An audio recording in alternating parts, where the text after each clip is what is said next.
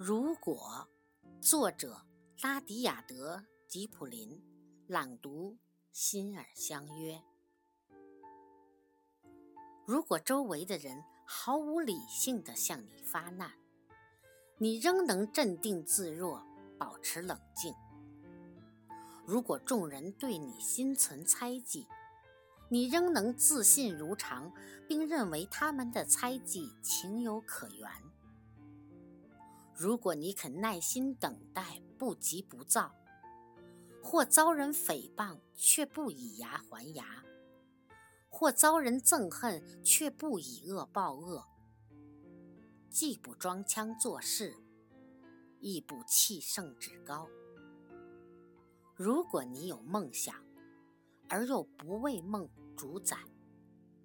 如果你坦然面对胜利和灾难。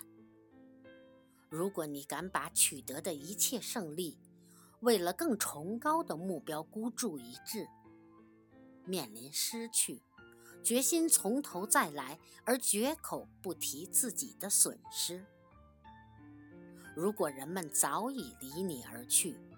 你仍能坚守阵地，奋力前驱；如果你能惜时如金，利用每一分钟不可追回的光阴。那么，你的修为就会如天地般博大，并拥有了属于自己的世界。更重要的是，孩子，你成为了真正顶天立地之人。